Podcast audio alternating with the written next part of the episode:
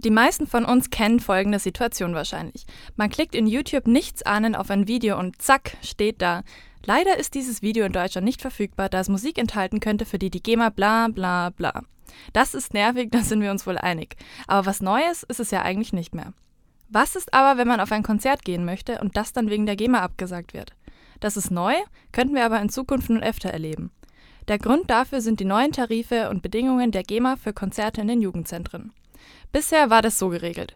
Die Jugendzentren zahlen einen Pauschalbetrag pro Jahr an die GEMA und dürfen dafür eine gewisse Anzahl an Musikveranstaltungen wie Konzerte oder Partys haben. Dieses Geld geht zum Teil wieder an die Bands zurück, denn das ist ja eigentlich die Hauptaufgabe der GEMA. Die GEMA kümmert sich eben darum, dass alle Beteiligten an einem Song, also der Komponist, der Texter, der Sänger und so weiter, angemessen bezahlt werden, wenn ihr Lied eben irgendwo öffentlich gespielt wird. Das war also bisher ziemlich locker geregelt und hat auch keinen großen Aufwand mit sich gebracht. Dafür wurde der GEMA auch der Bayerische Rockpreis 2004 vom Verband für Popkultur in Bayern verliehen. Der bayerische Rockintendant Bernd Schweiner war ein großer Befürworter dieser Preisverleihung.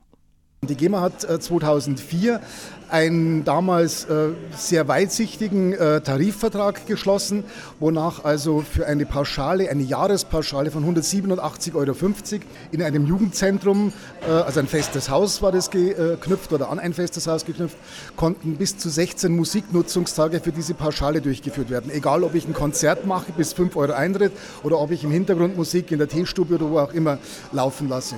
Und das hat eigentlich dazu geführt, dass sehr viele zusätzliche Auftritte in den Jugendzentren für Nachwuchsbands möglich geworden sind. Und das wurde auch sehr stark genutzt und äh, deswegen haben wir den Preis damals auch gerne und aus Überzeugung verliehen. Der alte Tarif wurde letztes Jahr von Seiten der GEMA aufgehoben und ersetzt. Jetzt wird nicht mehr einmal fürs ganze Jahr abgerechnet, sondern der Veranstalter muss jedes einzelne Konzert anmelden und abrechnen.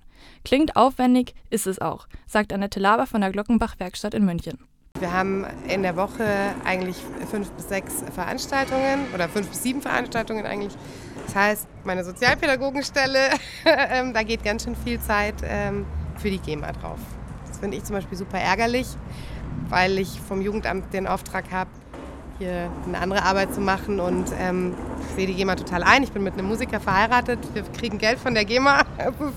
äh, ich sehe das, ich sehe die ganze Notwendigkeit des, des Ganzen sehe ich natürlich und das ist natürlich eine wichtige Sache.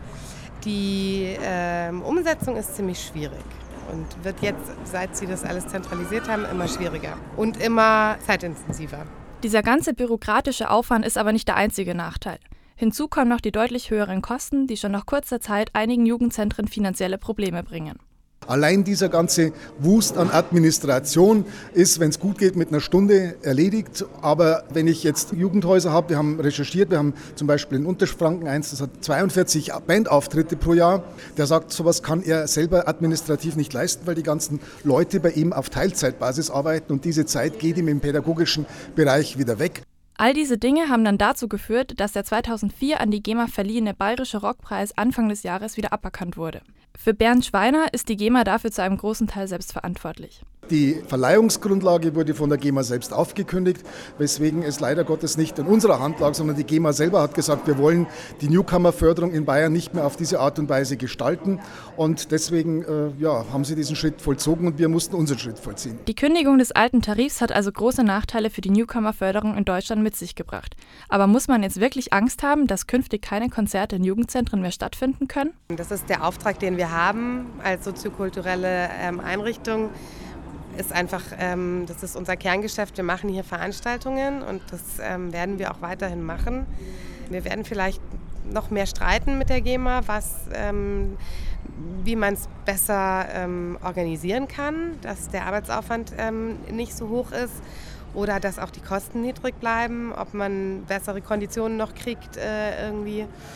Ähm, wir werden die Veranstaltungen weitermachen und wir werden vielleicht dann noch mehr Fördergelder beantragen müssen, weil, wir, weil der finanzielle Druck natürlich dann steigt. Für andere Jugendzentren ist es allerdings nicht so einfach, weiterhin so viele Konzerte zu veranstalten. Das haben nicht nur uns gegenüber Jugendzentren oder Jugendpfleger gesagt, sondern auch gegenüber der Süddeutschen, gegenüber anderen äh, Medien, die diesen Fall im Bereich des Jugendtarifs recherchiert haben. All das wurde uns gegenüber auch geäußert, dass sie einfach, nachdem dieses ganze, dieser Bürokratismus nicht mehr geleistet werden kann, schlussendlich dann dazu führen wird, dass man einfach weniger Konzerte im Nachwuchsbereich veranstalten kann. Die GEMA war leider nicht dazu bereit, uns ein Statement zu diesem Thema zu geben. Allerdings ist ihr durchaus bewusst, dass Jugendzentren mit vielen Veranstaltungen mehr bezahlen als bisher, wie die Pressesprecherin Gabi Schilcher in einem Interview mit Puls zugab. Dennoch ermögliche laut der GEMA der neue Tarif Rahmenbedingungen, dass auch nicht bei der GEMA gemeldete Nachwuchskünstler auftreten können. Momentan steht also irgendwie Aussage gegen Aussage. Aber was kann man dann jetzt selber machen, um die Jugendzentren und Newcomer in dieser Situation zu unterstützen? Naja, geht auf Konzerte, macht Werbung dafür, investiert die paar Euro für den Eintritt und zeigt der GEMA, wer hier immer noch den Ton angibt. Die Bands und alle Leute, die Musik und Konzerte lieben.